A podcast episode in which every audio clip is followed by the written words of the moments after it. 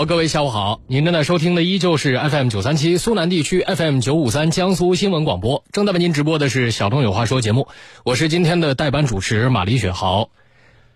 节目的开始，依旧为各位关注新冠肺炎疫情的最新动态。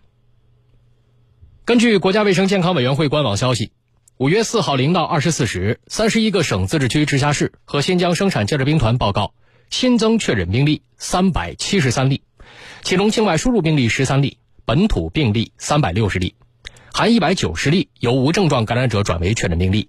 新增死亡病例十三例，均为本土病例，在上海无新增疑似病例。三十一个省、自治区、直辖市和新疆生产建设兵团报告新增无症状感染者四千七百四十例，其中境外输入六十二例，本土四千六百七十八例。省卫健委刚刚通报。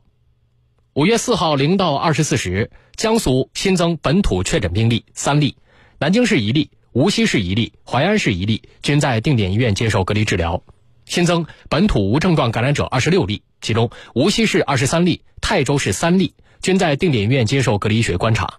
新增出院病例五例，均为本土病例。解除隔离医学观察的无症状感染者九十六例，其中本土九十五例，境外输入一例。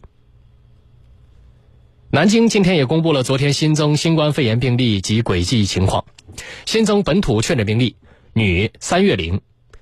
五月二号随家人从上海自驾来宁，到达交通交通卡口之后，由工作人员引导到集中隔离点开始闭环管理。五月四号核酸检测结果阳性，当天诊断为新冠肺炎确诊病例，清醒。目前该病例已经转运到定点医疗机构接受隔离治疗。